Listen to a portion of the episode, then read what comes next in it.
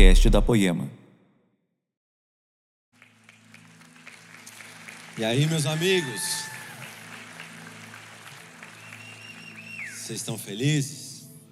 Vim trazer um pouco de frio lá do sul para vocês. O seu Zé ficou me pedindo: você não vai levar casaco? Eu falei: não, não tá frio.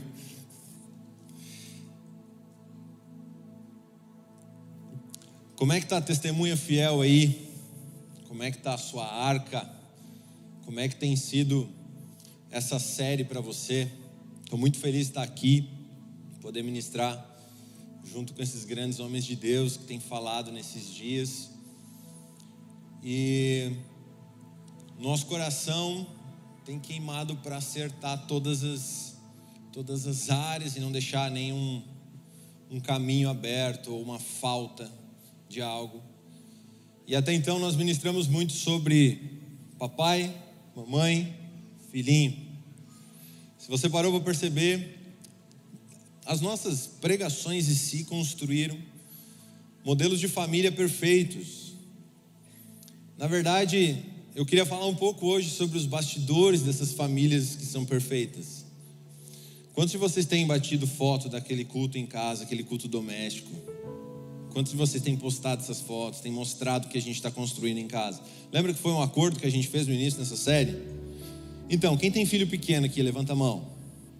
É difícil bater aquela foto, né? Mais difícil ainda é fazer os cinco minutos de culto, né? Então, quando a gente bate a foto, parece que a gente fez um culto de uma hora, com louvor, adoração e, e, e oferta em casa, mas na verdade ele durou cinco minutos e os bastidores foram terríveis. E foi difícil fazer o culto. Eu quero falar um pouco sobre os bastidores dessa família, desse modelo que Deus tem. Eu acho que quando a gente começa a falar de pais e filhos, e talvez alguém, quando viu o lançamento dessa série, olhou para essa palavra pai e já doeu o coração de alguma forma, já levou uma pontada. Ou ouviu a palavra filhos e mexeu com você por dentro. Sabe, o modelo Padrão, modelo bíblico sim, é papai, mamãe, filhinho, destino de filho, tudo certinho. Mas a vida real nem sempre é esse modelo padrão. Essa que é a questão. Onde é que ficam as mamães sem papais? Onde é que ficam as viúvas? Onde é que ficam os órfãos? Onde é que ficam os pais que não têm as suas esposas? Onde é que fica essa galera? Então, às vezes, a gente está ministrando sobre família, família, família, mas você pode estar tá pensando em algum momento, invadiu a sua casa uma dúvida, tá, mas a minha família não é essa família. E na boa, não olha para a gente aqui achando que a nossa família é essa família perfeita. Ela não é. Os bastidores a gente quebra o pau para valer. É ou não é, pastores? É ou não é? É. E, e com todas as forças a gente se une um governo compartilhado entre homem e mulher para conseguir deixar o nosso lar inteiro, em pé, para a arca não afundar. Sabe quando tem um furo num barco e você está em cima dele? Esse furo, imagina que ele é de baixo para cima. A pessoa que estiver mais perto do furo tem que enfiar o dedo lá para essa água não entrar rapidamente e afundar o barco. Então, se é homem, se é mulher, se é filho, não interessa, está todo mundo lutando para manter a casa flutuando, a arca flutuando, a casa em pé. Então eu quero falar um pouco dos bastidores, sabe? Porque a gente tem visto nesses dias famílias frágeis, muito frágeis. Famílias que por qualquer motivo querem divorciar, homem e mulher querendo divorciar, por qualquer motivo, sabe, o, se perde o ensino, se perde um relacionamento com o filho, por motivos pequenos. A honra aos pais nem se fala, então, é difícil de encontrar nesses dias. Então o lar deveria ser um cais como a gente está falando de arca, a família é uma arca, o lar deveria ser um cais seguro, mas em muitos lares, em vez de ser um cais, é o alto mar, no meio de uma tempestade. em vez de você ir para um lugar seguro chamado lar, você vai para o meio da tempestade chamado lar. Na verdade, essa, essa é a realidade de muitos lares e de muitas famílias. Então, dentro dessas famílias fracas que a gente tem visto nesses dias, nós vemos homens fracos espiritualmente, homens fracos emocionalmente, os sacerdotes de casa perdidos dentro de si mesmo, algumas mulheres fortalecendo, mas às vezes fortalecendo em motivos, em fundamentos errados, tipo feminismo. Então querem se tornar governantes delas mesmas e dos maridos e dos filhos e de todo lugar que ela vai. É um fundamento errado, por consequência, os filhos perdidos, abandonados, largados, e aí você vê principados e potestades com todas as forças sobre essas criancinhas, mudando origem, destino, tudo, identidade. Porque tem um grande distanciamento entre papai, mamãe e filhinho. Isso quando tem papai, quando tem mamãe. Isso quando tem uma família completa, digamos assim. E não se ofenda quando eu falar de uma família disfuncional ou incompleta. Mas a família completa é composta por pai, mãe e filho. Então, pais, homens e mulheres, distantes das suas famílias por N compromissos. Os pais normalmente correndo todos os dias, de manhã até de noite, para conseguir pagar as contas e manter o lar vivo, trazer comida para dentro de casa, pagar uma conta, enquanto que a mulher preocupada com as outras coisas, os filhos correndo para outro lugar. Então, tá difícil nesses dias, concorda comigo? Concorda comigo que antigamente você ouvia falar da família de tal, você tinha uma honra por um sobrenome. Quantos falam de sobrenome hoje? se perdeu, está se perdendo cada vez mais, e a nossa ideia realmente é resgatar isso, a ponto de ter altas críticas por um herói, por exemplo. Quem que era há 10, 15, 20 anos atrás o herói de casa? Quem era? Vamos lá. O pai. Hoje o pai não pode mais ser o herói. Mas sabe o que é o herói de casa? É o sacerdote que Deus estabeleceu dentro de casa. É um princípio bíblico. Então a gente está começando a ficar tão distante do modelo. E olha só, Deus cria Adão e Eva, planta no jardim. Ele fala para Adão e Eva cultivar e guardar aquela terra, guardar aquele jardim. A ordem do Senhor é cultivar e guardar, proteger, com todas as forças, com todas as forças humanas e com todas as forças espirituais, com todas as armas espirituais guardar. Qual que é o nosso jardim hoje? Nosso jardim é a nossa casa. Nós temos o dever, segundo o Senhor, de guardar e cultivar o nosso jardim. Agora, para isso, muitas vezes a gente precisa atropelar egoísmos, orgulho, confrontos. Quem tem uma mulher em casa que te confronta, homem? Levanta a mão aí. Cara, você tem um presente em casa. Mulheres, você tem um homem que te confronta em casa? Eu estou falando da exortação bíblica, tá? Não estou falando aquele cara que vive largado no sofá pedindo comidinha e ele não, não, não faz nada. Não, não, é, não é esse tipo de confronto. Estou falando de uma coisa de verdade. Então, homens e mulheres juntos para cultivar e guardar, para gerar, lutando com todas as forças, com o governo compartilhado, para conseguir salvar o lar nesses dias. Gente, eu brinquei hoje de manhã, algumas pessoas não gostaram, mas se tem um ser que precisa ser estudado, é a mulher. Concorda? O Noah tem uma frase, meu filho de quatro anos. Quando eu e a Su damos umas discutidinhas, ele vem, papai, fica tranquilo. Meninas não entendem meninos. É lógico que eu ensinei essa para ele muito cedo, ele já pegou. Mas, olha só, Gênesis 2, 22. Da costela, o Senhor Deus tomou o homem formou a mulher e trouxe-a a Adão. A verdade é que Deus criou uma mulher para ser auxiliadora de um homem. Ele tira de dentro do homem a mulher, forma ela, linda, esbelta, e devolve ao homem e fala: agora toma conta. Essa é a realidade. Mas hoje a gente está vendo uma disfunção que tem homens querendo ser cuidado pela mulher e foge um pouquinho do padrão, não foge? Na verdade, Deus te deu uma esposa para você cuidar, guardar. Então, as mulheres foram feitas auxiliadoras, está lá em Gênesis 2,18. O Senhor Deus disse ainda: Não é bom que o homem esteja só, farei para ele uma auxiliadora que seja semelhante a ele. Sabe o que eu acho que Deus viu no Éden? O Éden já estava ficando bagunçado. Acho que Deus olhou viu muita louça suja, porque o Adão ficou sozinho por um tempo. Homem, quando você fica uma semana em casa e a mulher vai voltar no sábado, na sexta noite e no sábado de manhã você limpa a casa para ela chegar, não é verdade? Sem contar a pilha de roupa que você não sabe nem ligar a máquina. Tinha um amigo que enfiou mangueira dentro da máquina E quando estava cheio, ele ligou, porque ele não sabia que a água entrava sozinho na máquina.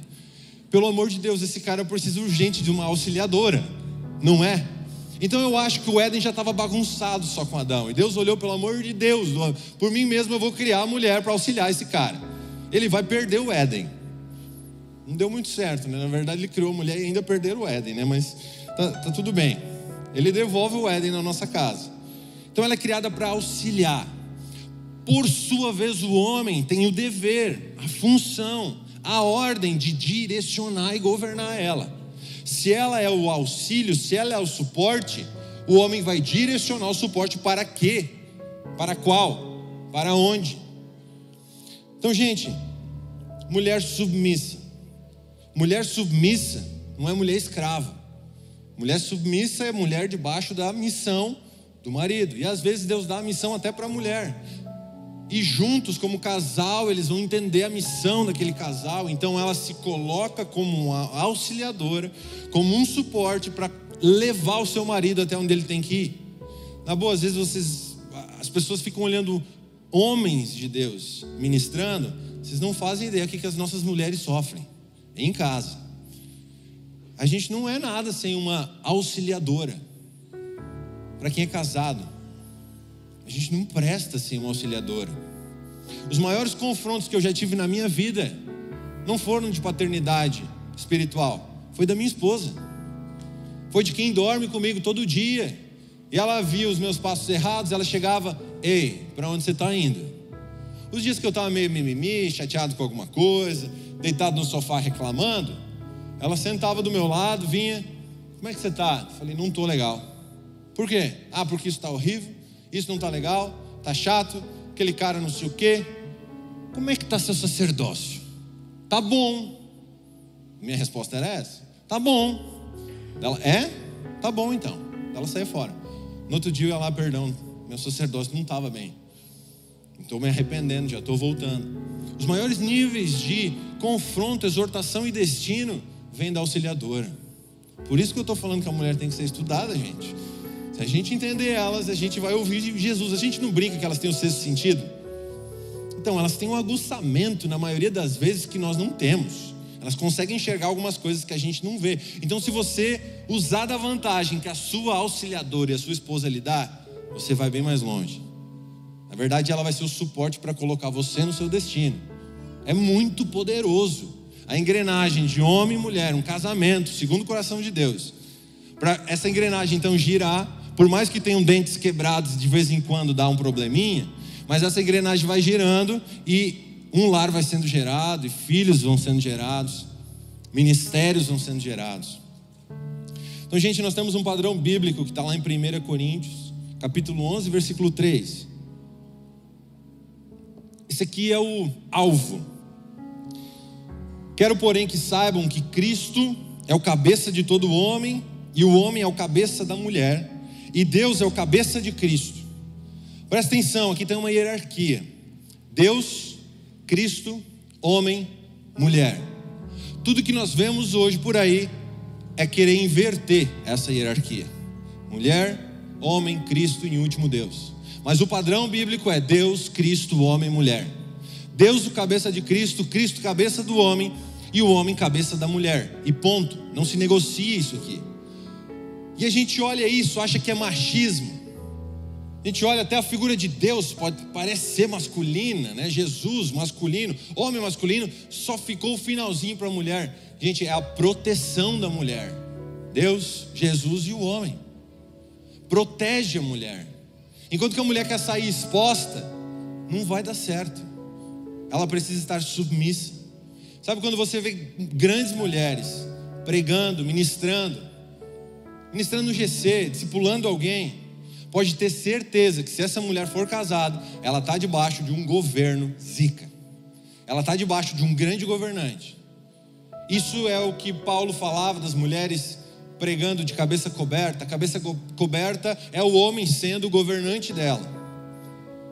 Então, quando você vê uma mulher fluindo, não se esqueça que ela pode ser uma profeta cheia de Deus, tremendamente usado por Deus, mas quando ela volta para casa, ela continua sendo mãe, ela continua sendo esposa, ela continua lavando sua roupa fedida, ela continua lavando sua cueca, sua meia, elas trabalham pra caramba, e elas têm N deveres, e ainda são super de Deus.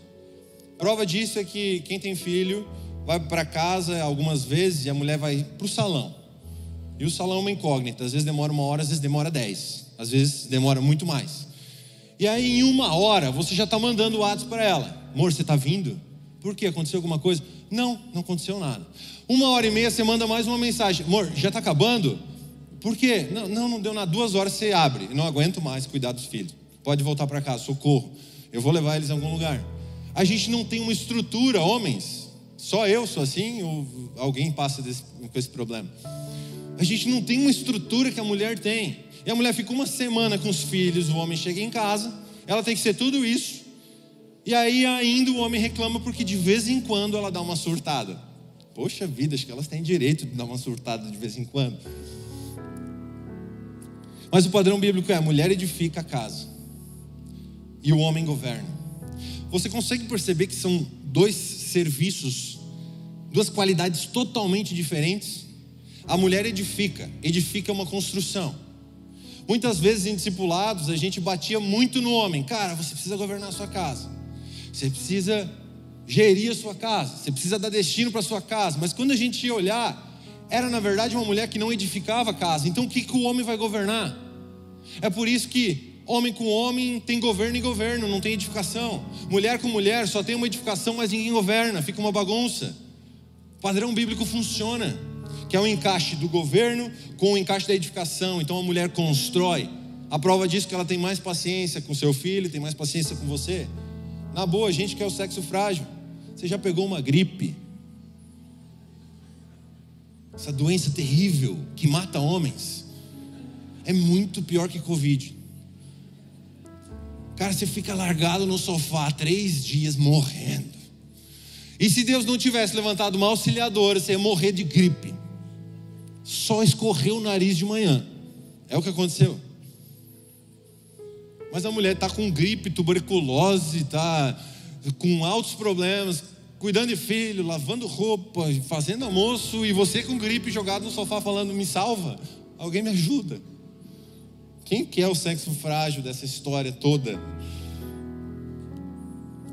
O propósito da mulher dentro disso é Provérbios 14, 1: a mulher sábia edifica a sua casa. Se ela é a auxiliadora, e o texto fala que ela vai suportar, esse trabalho dela é, na verdade, edificar a sua casa. Mas insensata derruba com as próprias mãos. E edificar é, Provérbios 31, 27. Cuida do bom andamento da sua casa e não come do pão da preguiça. Seus filhos se levantam e a chamam de bem-aventurada. O marido louva, e por aí vai Leia Provérbios 31, mulher, todos os dias, todas as horas. E eu sei que é o desafio da sua vida se tornar essa mulher. Eu sei porque minha mulher fica em, em crise em casa. Nossa, eu não consigo ser isso aqui. Isso aqui parece uma utopia. Mas a gente tenta chegar lá. Mas edificar sua casa é cuidar do bom andamento dessa casa. Então é um papel de edificação. E quando o maridão chega, ele vai governar o que foi edificado. Esse é o padrão bíblico. Mas, queridos, meu, meu marido não presta. Minha amiga, com muito temor. 1 Pedro 3,1: Igualmente vocês, esposas, estejam sujeitas, cada uma, a seu próprio marido, para que, se ele ainda não obedece à palavra, seja ganho sem palavra alguma por meio da conduta de sua esposa. Ao observar o comportamento honesto e cheio de temor que você tem. Gente, eu não estou falando para mulheres que são espancadas, violentadas, que elas vão ter que ficar presas dentro de uma casa. Não é isso. A mesma Bíblia que orienta você a orar, interceder, clamar pelo seu marido, ela também manda você se proteger em alguns momentos. Então a gente não, não, não incentiva isso de maneira alguma. Você procure, pelo amor de Deus, seus líderes, seus pastores, se isso está acontecendo na sua casa, você precisa de orientação. Agora, a Bíblia é muito clara em dizer que pela conduta. O que, é pela conduta? É a edificação da sua casa. É gerando a casa, é construindo. Então, mulher, pelo amor de Deus, a sua função ela é essencial dentro de casa. de verdade a gente não consegue viver sem o suporte, sem o auxílio de uma mulher. Provérbios 31, 10. Uma esposa exemplar, feliz quem a encontra, é muito mais valiosa que rubis. Cara, sua mulher não tem preço. É muito mais valiosa que qualquer valor. É muito mais preciosa do que qualquer criptomoeda, se a gente atualizar isso aqui, qualquer investimento que te dê rendimento, quem dá rendimento para você é sua mulher, meu amigo. Você não ia render nada sem ela. Quantos homens aqui estão sendo alinhados por essas poderosas mulheres? Amém? Gente, eu prego como alguém que busca viver isso aqui.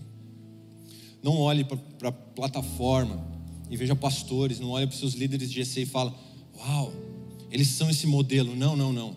Olhe para a busca incessante deles, correndo até esse modelo. Enquanto que a gente tem um alvo, a gente está correndo para ele, mas correndo para lá pode ser que a gente tropece em algum momento e a gente não vai ser um super governante e a mulher não vai ser uma mulher que edifica, em algum momento vai dar um problema. Então olhem para líderes que estão dispostos a correr para esse lugar, que estão correndo para esse lugar. Então eu falo para vocês como alguém que está correndo para esse lugar, para se tornar um governante segundo o coração de Deus, para Jesus ser o meu cabeça e eu poder ser o cabeça da minha esposa. É graça sobre graça para isso acontecer. Agora, quando é tudo ideal, é isso. A questão é, quando sai do ideal? Quando tem papai, mamãe, filhinho, igreja, fé, tá tudo certo. A gente até dá uma tropeçada, mas a gente levanta e continua correndo para o alvo para se tornar padrão bíblico. Papai, mamãe, filhinho. Mas quando não é? Mas quando a gente tem uma família disfuncional, uma família incompleta. Talvez durante essa série a gente falou muito sobre famílias completas. Mas se você mãe é mãe solteira, se você mãe é viúva, se você mãe foi abandonada pelo seu marido, ou se você teve que tocar ele por algum motivo, não sei, não estou aqui para julgar isso. Mas se a sua família não for completinha, pergunta é: então essa série não é para mim? Não, essa série é para você. Essa série é para todos nós. E eu não estou falando desse padrão como, uma, como um padrão utópico, né? uma utopia. A gente nunca vai conseguir chegar lá, não. É um lugar de maturidade. Para o homem ser governante de uma mulher que edifica, são duas pessoas maduras no Senhor que vão conseguir. Então é um esforço absurdo para chegar lá. Mas eu não estou falando para você ficar só chamando o anjo para vir mexer com seu marido no sofá porque ele não é um governante, para você arregaçar suas mangas e começar a governar dentro de casa. Para você começar a construir um governante. E, as, e no primeiro momento que ele mostrar que ele está se tornando um governante, você, mulher, começa a descer um pouquinho e começa a empurrar ele. E ele vai se tornando um governante segundo o coração de Deus. Você começa a ser o suporte daquele que te governa. Você consegue entender o dia a dia? A gente não está pintando um belo retrato, a gente está falando de uma coisa que é osso. É difícil para fazer. Um governo compartilhado, realmente. O padrão é a mulher edifica e o homem governa. Ponto. Mas vamos falar um pouquinho dos modelos não tão certos da Bíblia famílias que não são completas. Lembra de Esther? Teríamos, se tivéssemos horas para falar, a gente podia estudar Esther. Lembra de Raabe? Lembra de Timóteo? Quero começar falando de Timóteo. Atos 16, 1 fala assim: Paulo chegou também a Derbe e Listra. Havia ali um discípulo chamado Timóteo. Presta atenção. A Bíblia está falando que havia ali um discípulo chamado Timóteo filho de uma judia crente, mas de pai grego. A única menção na Bíblia do pai de Timóteo é essa. Você não encontra Timóteo em lugar nenhum, ele sumiu. Como ele sumiu? Não faço ideia, a Bíblia não diz. Então pode ser que o pai de Timóteo era grego e a fé dele é era diferente, porque a Bíblia dá ênfase, né? A mãe de Timóteo era uma judia crente. Cara, quando ela enfatiza isso, porque ela era de verdade, a gente vai ver que ela era mesmo. Então não sei. Talvez eles se separaram. Talvez não deu mais certo. Estava na moda desde a época, eu acho. Talvez ele morreu. Não sei. Talvez algum problema aconteceu. Será que Timóteo foi abusado por esse pai? E ela tocou esse cara de casa? Não sabemos. Será que ele abandonou? A questão é: o motivo não interessa, mas a falta do pai interessa. Essa é a grande questão da vida de Timóteo. A gente olha para Timóteo e lembra das, dos grandes feitos dele, de quem ele foi, filho espiritual do apóstolo Paulo, pastor de Éfeso. O cara foi grande no reino de Deus, foi um grande pastor, foi um, foi um dos iniciantes da igreja primitiva. Está relatado a Bíblia, Novo Testamento inteiro sobre Timóteo. Paulo era amava Timóteo como seu filho, mas a gente esquece de onde ele veio. E a gente quer falar um pouco hoje sobre isso. Ele veio de uma casa que não era perfeita. Ele veio de uma casa de mamãe e vovó. Mãe e vó.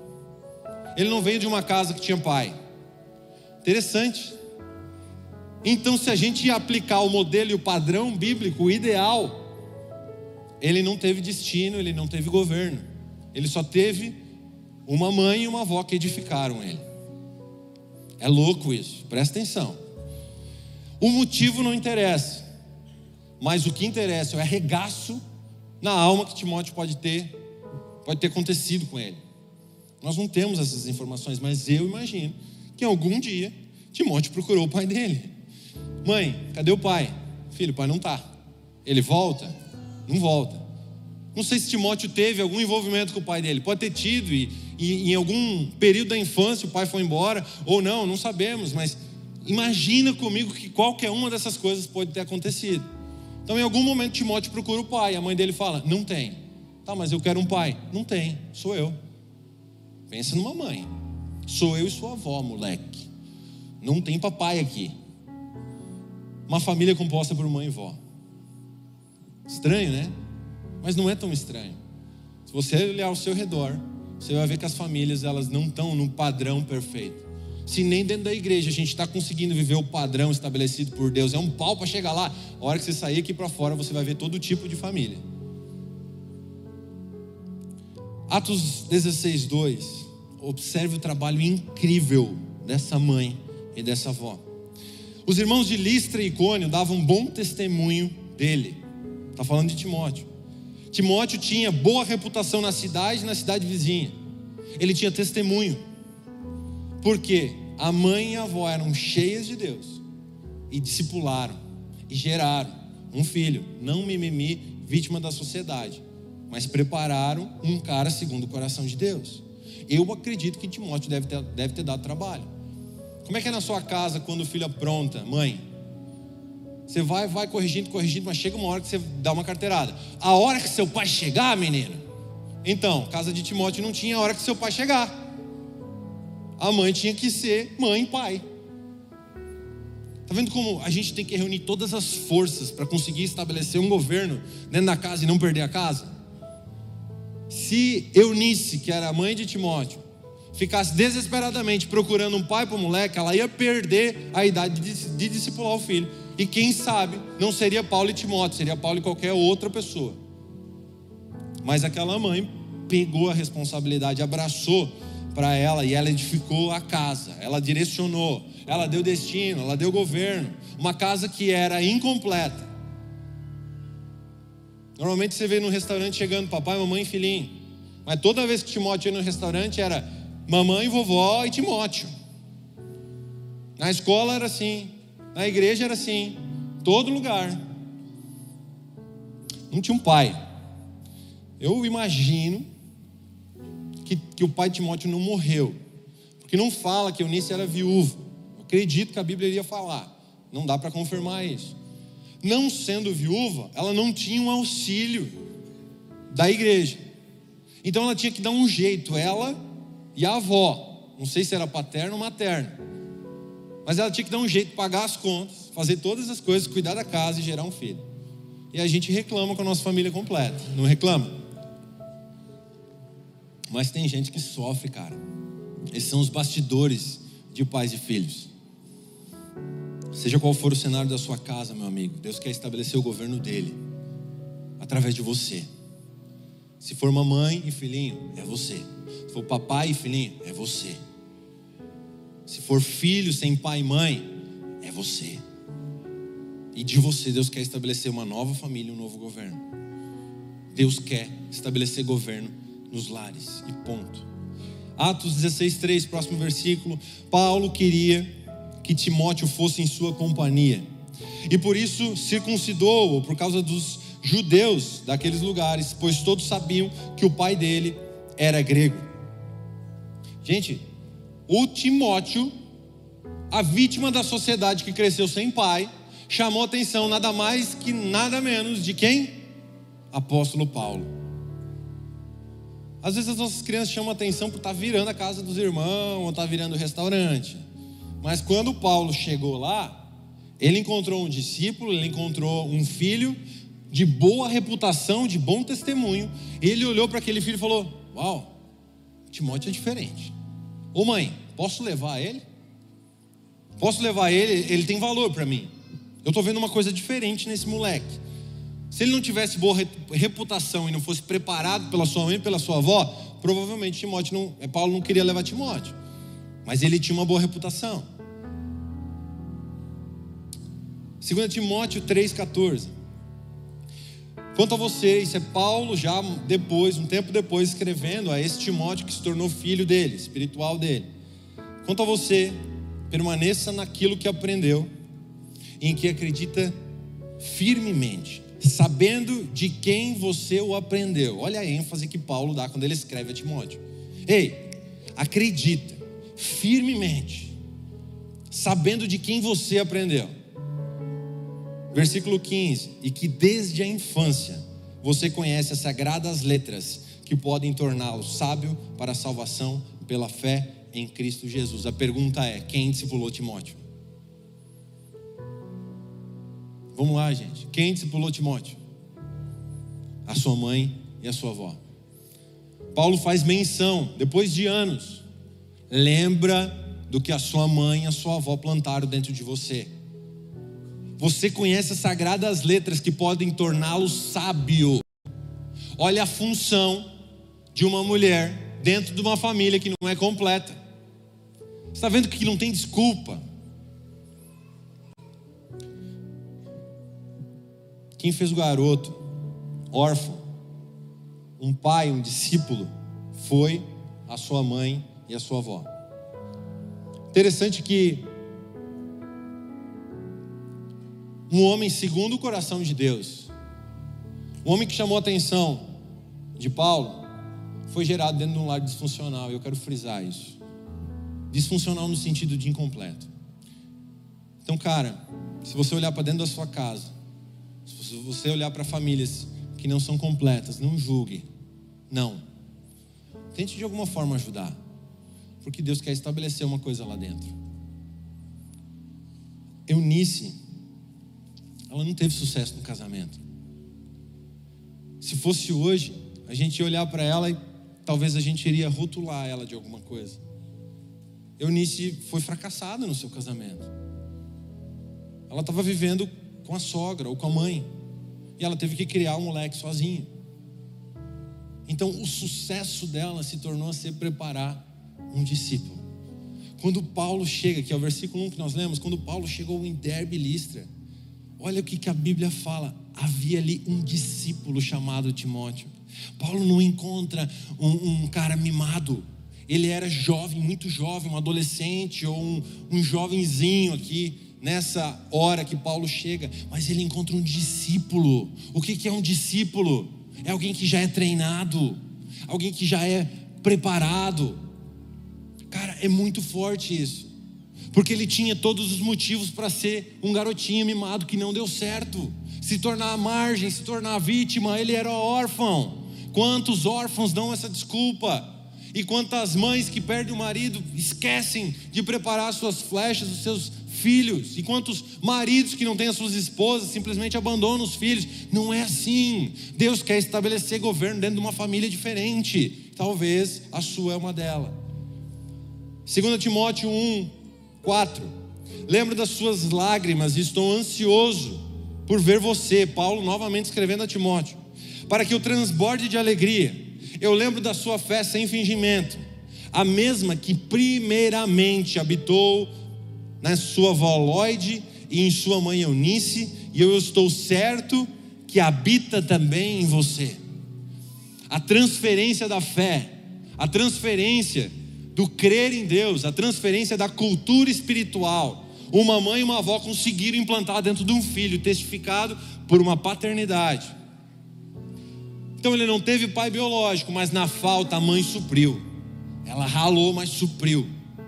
Ele não teve uma família completa, mas na falta, uma mãe e uma avó conseguiram fazer. Gente, às vezes, a gente não dá tanta importância. Quando a gente vem de um lar todo completinho, a gente olha para a família espiritual, por exemplo, e a gente não dá tanta importância e peso dessa família espiritual e de uma paternidade em cima de algumas pessoas. Mas só quem é um Timóteo da vida e passou por algum problema desse tipo, consegue achar dentro de uma família espiritual tudo o que ele precisa, além de ser preparado em casa. Por que, que eu estou falando isso? Porque hoje eu quero ministrar para mães solteiras, para viúvas, para separados para filhos abandonados. A gente está falando para Timóteo, mas a gente está falando para Eunices. A gente está falando da Lloyd, que é a avó. Cara, para que, que tem servido voz, avós nesses dias? Para dar chocolate para os netos, não é? Não é uma frase bem comum? Ah, eu já criei um, agora vou estragar meu neto. Se Lloyd estragasse Timóteo, ele não teria Paulo como pai espiritual e não ia ter dado certo. Ela teve que somar com a mãe de Timóteo para conseguir gerar aquele filho. Está vendo como a gente precisa reunir todas as forças para não perder a nossa casa? Gente, isso é muito poderoso. Eu não sei quantas noites a Eunice ia botar o pequeno Timóteo para dormir e ela voltava para o quarto dela e começava a chorar e clamar a Deus. Esse moleque não tem pai. Eu não sei, eu não consigo mais. Deus, a conta está vencendo, a energia vai ser cortada, mas eu tenho um filho e eu preciso educar ele, me dá forças, me ajuda. Quantas vezes Eunice pensou em desistir? Quantas vezes ela se desesperou? Quantas vezes Timóteozinho vinha, mãe, cadê papai? E ela engolia o choro, virava para trás e falava: Não sei, Jesus ajuda, Deus ajuda.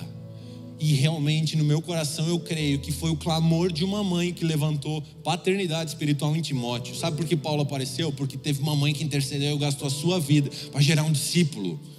E quando Paulo aparece, ele encontra o discípulo gerado com muita dor por Eunice. É o cenário de muitas famílias por aí. Mães destruídas que precisam dar conta de absolutamente tudo e ainda preparar novos filhos. Está entendendo a falta de um marido? Marido, pelo amor de Deus, está me ouvindo, está pensando em separar, pensa no arregaço que você pode fazer no seu filho e na sua esposa. Se converta, se conserte e comece a construir, ajudar a sua esposa a edificar a casa e governar. Mulher está pensando em ir embora, lembra do Timóteo que está dentro da sua casa. Lembra do seu marido que nunca mais ele vai ter uma louça limpa e uma roupa limpa, porque ele não sabe fazer essas coisas. Eu falo brincando, mas é muito sério. Está entendendo como as famílias estão descartáveis? A gente precisa somar dentro da nossa casa para nada disso entrar, pelo amor de Deus, cara. De verdade, Eunices e Lloyd são verdadeiras ministras do lar. Você não tem um testemunho aos olhos humanos poderoso de Eunice. Eunice pregava e as pessoas se convertiam. E Lloyd era cheio do Espírito Santo, saía por aí, batizava. Não. Você só vê que ela preparou Timóteo, você tem notícia de Timóteo. Deus sempre foi um Deus de gerações. E a função de Eunice e de Lloyd era gerar Timóteo. Só que, pensa comigo, Timóteo preparado como discípulo. Até que nível chega e até onde uma família que não é completa consegue preparar e lançar alguém? Essa é a pergunta. Atente que foi a criação e a educação que ele recebeu de casa que lhe tornou um discípulo. Ele não foi preparado pela igreja, ele não foi preparado no GC, ele não foi preparado na escola, ele foi preparado em casa. Pais, a nossa função é preparar os nossos filhos em casa. Mas o segundo nível, porque quando Paulo chega, ele encontra só um discípulo, isso é uma coisa muito boa. Mas o segundo nível, a imposição de mãos do presbitério, É a família espiritual que Timóteo não teve, pai biológico, e de repente Deus soma, Deus acrescenta e levanta paternidade, família espiritual sobre ele. Porque a gente vai ver em 1 Timóteo, capítulo 4, versículo 13, mais uma vez, Paulo escrevendo a Timóteo assim: Até a minha chegada, dedique-se à leitura pública das Escrituras, à exortação, ao ensino não seja negligente para com o dom que você recebeu, ao qual lhe foi dado mediante profecia, com imposição de mãos do presbitério. Medite nessas coisas e dedique-se a elas, para que o seu progresso seja visto a todos. Teve uma coisa aqui, e aí eu uso um pouquinho da pregação do Good dois domingos atrás. Teve um nível aqui que essa família não conseguiu dar. E não é porque essa família simplesmente não teve pai. Talvez, se o pai de Timóteo estivesse lá, ele seria pai espiritual dele também. Mas a mãe foi uma figura de paternidade na vida dele. Mas ela conseguiu levar Timóteo até um ponto. A partir daí, sabe o que aparece? Família espiritual. A partir daí aparece paternidade. Paulo escreve a Timóteo: foi impartido, foi comunicado o dom que você recebeu pela imposição de mãos do presbitério. Presbitério é família espiritual. Então, uma família tem a necessidade de gerar um discípulo, mas Deus providencia uma casa paternal para lançar esses filhos. E na boa, não interessa se teve papai, teve mamãe, não teve papai, não teve mamãe, se foi órfão, se foi abusado, o passado não interessa, os motivos não interessam. O que interessam é que através de uma família, Deus quer estabelecer governo, Ele quer criar discípulos, para que esses discípulos encontrem uma família muito maior, chamada família espiritual, e eles se colocam embaixo e sejam lançados por essa família. Às vezes a gente fica com um sentimento de incapacidade, como uma família biológica, mas não se esqueça, a gente faz parte de uma coisa muito maior chamada igreja. Eu creio que as orações de Eunice eram, pelo amor de Deus, levanta pais, levanta família, levanta alguém, porque eu não consigo mais gerar Timóteo, ele chegou no meu limite, está na hora dele ter alguém maior sobre ele. E Eunice, como uma mãe muito sábia que edifica a sua casa, ela entrega Timóteo para Paulo. E a partir de então você começa a ver Paulo andando com Timóteo. Dali para frente você vê paternidade. E dali para frente você vê um outro nível sobre a vida de Timóteo, onde de verdade não interessou mais. A gente não vê queixas de Timóteo. A gente não vê Timóteo falando, é, mas porque eu não tive pai, eu não consigo. Nunca. Timóteo foi fiel. Timóteo honrou seu pai espiritual. Paulo estava escrevendo as cartas, a maioria das cartas que ele escreve, sabe quem estava do lado dele? Timóteo. Ele honrou Paulo em tudo. Ele se tornou um pastor, pastor de Éfeso. Ele foi porta-voz de Paulo muitas vezes. Gente, isso é incrível, não é? Na falta, por qualquer motivo, Deus levanta a família espiritual. Só que isso não isenta a família biológica, por mais disfuncional ou incompleta que seja, de gerar discípulos.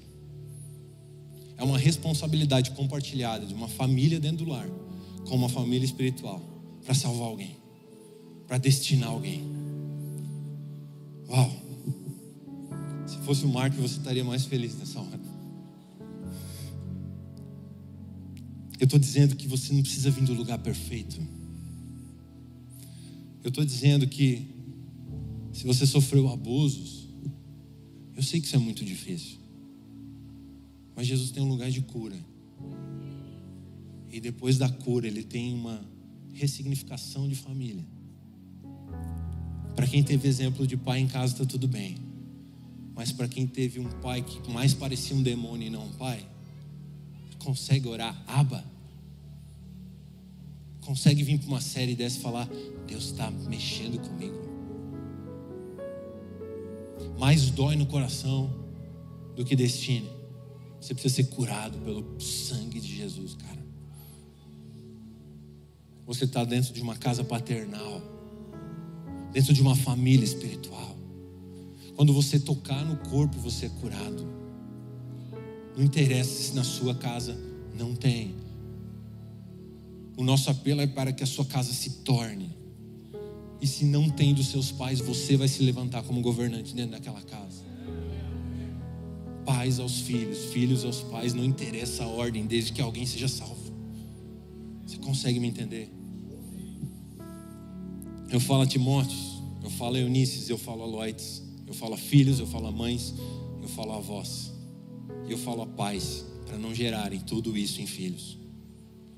Agora tem um segundo exemplo, exatamente isso que eu falei, uma filha que salva pais, Raabe. Gente, Raabe é sensacional. Essa história está em Josué capítulo 2, eu não vou ler ela, leia na sua casa. Mas só para refrescar a nossa memória, Raabe, ela está na genealogia de Jesus. Lá em Mateus capítulo 1, versículo 5 fala: Salmão gerou Boaz, cuja mãe, a mãe foi Raabe. Boaz gerou Obed, cuja mãe foi Ruth, Obed gerou Jessé, Jessé, Jessé gerou Davi, e aí continua até Jesus. Nossa, uma mulher importante aparece na genealogia de Jesus. Ela está na lista dos heróis da fé, de Hebreus 11, 30. Pela fé, ruíram as muralhas de Jericó, depois de rodeadas por sete dias, pela fé, Raabe, a prostituta, não foi destruída com os descendentes, desculpa, com os desobedientes, porque acolheu os espias com paz. Gente, quando a Bíblia fala de Raabe, ela não fala da discípula, ela não fala da grande mulher de Deus. Quando a Bíblia fala de Raabe, ela fala da meretriz, da prostituta. Esse é o adjetivo de Raabe. Hoje nós iremos receber o pastor tal, não. Hoje nós iremos receber a prostituta tal. Ela era conhecida como a prostituta de Jericó. E de repente Josué manda dois espias para Jericó, a qual que você sabe as muralhas caem. Israel toma Jericó. E esses dois espias entram lá antes disso tudo acontecer. E eles são acolhidos por Raabe. Então os guardas, então o exército daquela cidade queria matar os dois espias, porque eles estavam vendo os segredos daquela cidade para derrubar aquela cidade. Josué tinha mandado eles. Mas Raabe, ela tem uma ideia sensacional ela chama os dois espias e bota para dentro de casa. Enquanto que os guardas estão loucos querendo matar ele, ela esconde. E os guardas vêm, você viu ele? Ela dá um baita de um migué. Não vi eles. Eles foram para o lado de lá, mas na verdade ele tava, eles estavam dentro da casa dela. E ela guardou esses dois homens. Só que o mais louco é que no versículo 11 de Josué 2, ela vai conversar com esses dois espias e ela fala assim: ó, Quando ouvimos isso, nosso coração se derreteu Todos ficamos desanimados por causa da presença de vocês, porque o Senhor, o Deus de vocês, é Deus em cima dos céus e embaixo da terra. E agora jurem pelo Senhor que assim como eu usei de misericórdia para com vocês, vocês também usarão de misericórdia para com a casa de meu pai. E que me darão o sinal certo, de que conservarão a vida de meu pai e da minha mãe e dos meus irmãos e das minhas irmãs, com tudo que eles têm,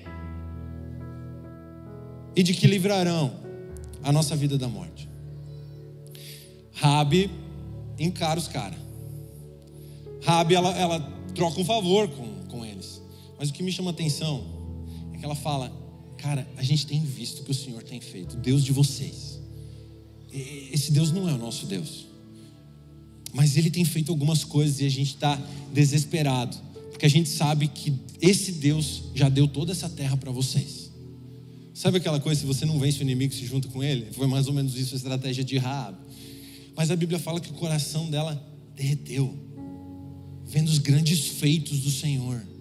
Um Senhor que até então até era distante da família dela. Então, gente, ela era prostituta de verdade não interessa o histórico. Interessa o encontro que você vai ter com esse Senhor, que até pode ser distante. De alguma forma, ele vai chegar até a sua casa. Aqui foi através dos dois espias. E ela se posiciona mediante os dois espias. Então, se uma, alguma vez na vida você ouviu falar dos feitos do Deus de Israel, que é o Deus dessa casa, que é o nosso Senhor, e o seu coração derreteu, talvez hoje seja o dia, porque nós estamos invadindo a sua casa com a presença desse Deus, desse Deus, com o governo que esse Deus quer gerar. E assim como a Raabe se posicionou, nós precisamos nos posicionar. Ela não clamou por ela, ela podia ter falado: me salva, eu vou com vocês, está tudo certo. Ela se posicionou e, através de uma mulher, de uma prostituta, uma mulher que ainda vivia em pecado, que não era nem do povo escolhido de Deus, não era nem de Israel, ela se posiciona e através do posicionamento dela, ela salva toda a casa. Ela salva pai, ela salva mãe, ela salva irmã, ela salva irmãos, ela salva todas as coisas da casa dela. E o mais louco, e com isso eu encerro, e a gente já vai celebrar a ceia, é que o fim dessa história está em Josué capítulo 6, versículo 25, que fala assim: ó, Mas Josué conservou com vida a prostituta Rabi, a casa de seu pai, e tudo o que ela possuía e Raabe ficou morando no meio de Israel até o dia de hoje. Gente, por que, que a Bíblia fala que Raabe ficou morando até os dias de hoje, até o dia de hoje em Israel? Meus amigos, isso aqui aponta para uma adoção de uma paternidade chamada Abba, que te coloca para dentro de uma família espiritual chamada Israel. Um povo era eu e você ontem, prostituto, cheio de pecado, cheio de corrupção, cheio de ganância, governados por si mesmo. De repente, dois espias chegam na nossa casa e alguém tomou um posicionamento. Talvez o, o, o pastor dessa casa, o Leandro, um dia tomou um posicionamento. Ele falou: que o governo do Senhor entre nessa casa. Nós não somos nem Israel, mas o texto termina falando que Raabe habitou para sempre Israel. Isso é a redenção de Jesus sobre a nossa casa. Sem interessar o histórico, sem interessar o pecado, sem interessar se a família é certinha ou não é certinha. A graça alcançou Raabe e a graça nos alcança. Um dia nós não éramos Israel de Deus. Hoje nós temos o privilégio, pelo sangue do Cordeiro, pela redenção de sermos casa e habitar para sempre. Meus amigos, habitar para sempre em Israel. Ser adotado numa família. Ter paz. Na falta de pai biológico, Deus levantou paternidade espiritual. Na falta de uma família, Deus levanta família espiritual. Meus amigos, eu sou prova disso dentro da minha casa. A minha esposa foi abusada por todos os tios que ela teve, pelos avós que ela teve. Mas Deus levantou uma família espiritual, e quando ela tocou numa família espiritual, ela foi curada. E eu entendo que Deus tem uma graça absurda sobre o órfão, mas Ele também tem sobre a viúva, mas Ele também tem sobre a mulher solteira, mas Ele também tem sobre eu e você, que ontem éramos pecado, Ele também tem sobre Raabe, que era prostituta de Jericó. Deus tem uma graça absurda disponível. A única coisa que você precisa fazer nessa noite é se posicionar e falar: Deus, eu quero o seu governo dentro da minha casa. Talvez o seu choro seja de madrugada, escondido do seu filho ou escondido do seu marido. Talvez você, marido, sai de casa chorando: Deus, eu preciso de uma mulher que edifica a minha casa e só o Senhor está vendo mas persevera, continua, que o Senhor vai mandar os seus espias dentro dessa casa, e o governo dele vai chegar lá, e você vai habitar para sempre em Israel, e você se torna Israel de Deus. Um posicionamento de governo. Sabe, meus amigos, a gente falou de um padrão, concluo com isso. A gente falou de um padrão que parece inalcançável, mas não é. À medida que você marido, à medida que você esposa, começa a se tornar maduro no Senhor, você começa a se encaixar nesse quebra-cabeça e você começa a compor um lar segundo o coração de Deus. E o governo de Deus começa a ser estabelecido na verdade. Se você tomar um posicionamento hoje, o governo de Deus começa a ser estabelecido dentro da sua casa. Não espere a sua família ser perfeitinha, completa, de papai, de mamãe, de filhinho, para você se tornar uma grande mulher ou um grande homem de Deus. Seja hoje que esse resto é consequência. Deus quer salvar as famílias, cara. Deus quer dar destino através de pais, através de mães. Deus quer levantar Timóteos, mas Deus quer fortalecer Unices. Deus quer dar palavra, alinhamento para Lloyds, para os avós. Deus quer conectar as gerações, é pais aos filhos, filhos aos pais. É o tempo que essas coisas estão acontecendo, então urgentemente, olhe para dentro de casa, junta como um time para esse time ganhar. Senão em algum momento ele vai se perder. Na falta de um irmão, Deus levanta família espiritual. Na falta de um filho, quantos casais tentando ter filho e não estão conseguindo nesses dias? Deus levanta filhos espirituais. Na falta de mãe, o Espírito Santo te adota como filho. E na falta de pai, o Senhor é aba, é papaizinho. Então não tem saída. A graça do Senhor é irresistível, não tem saída. Não tem pecado, não tem histórico, não tem santarrão, não tem pecadão, não tem. Se levante hoje se posicionando no Senhor. Talvez até hoje você estava meio desanimado nessa série, mas eu acho que todas as nossas famílias se encaixam nisso aqui em algum ponto. Uma família disfuncional não é só a falta do pai presente, fisicamente, mas pode ser a falta de um pai com o seu filho, com a sua esposa e vice-versa. Então, de todas as formas, as nossas famílias se encaixam.